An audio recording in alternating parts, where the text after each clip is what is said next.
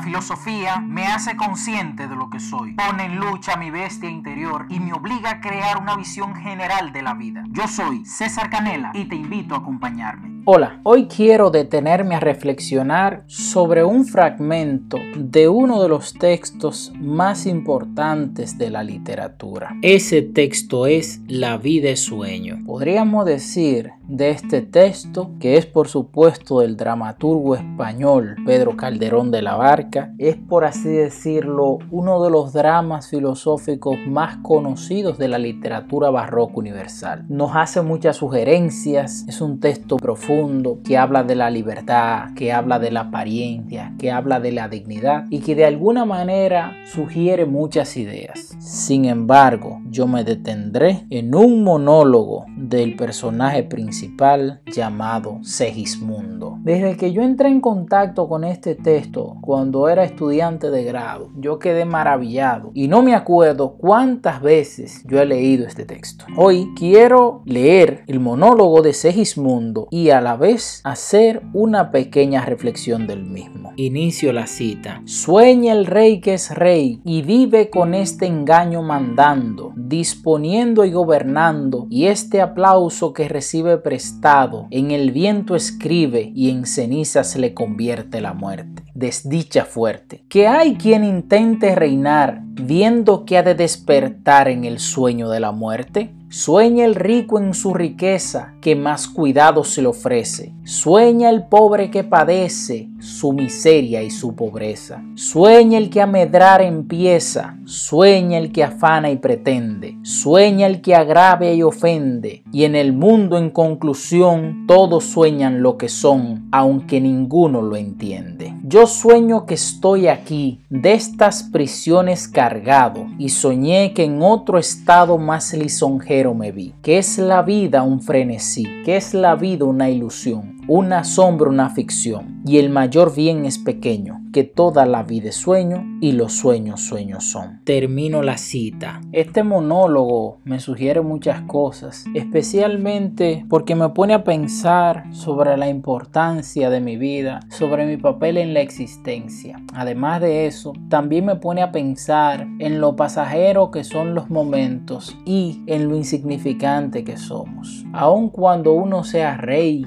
y viva gobernando y viva mandando y reciba aplausos. Pero al final esos aplausos son pasajeros. Esa gloria se acaba, se marchita. Porque nada es para siempre. La muerte es el sueño al que todos vamos a despertar. Asimismo también nos entretenemos demasiado en las riquezas, en muchas cosas que son necesarias para vivir evidentemente pero nos detenemos tanto en ellas que somos incapaces de vivir los momentos porque estamos demasiado concentrados en los medios y convertimos los medios en fines. Realmente todos muchas veces soñamos más lo que somos, pero no nos detenemos a profundizar realmente en el ser. Evidentemente que hablar del conocimiento del ser es una forma muy abstracta y metafísica, pero a lo que les quiero invitar es a que intentemos hacer una reflexión profunda de nuestra realidad, de nuestro contexto, para poder entender o dar una explicación crítica de los hechos que nos ocurren a nosotros alrededor. Yo me acuerdo que desde que leí este texto me aprendí esta parte del monólogo de Segismundo que dice que es la vida un frenesí, que es la vida una ilusión, una sombra, una ficción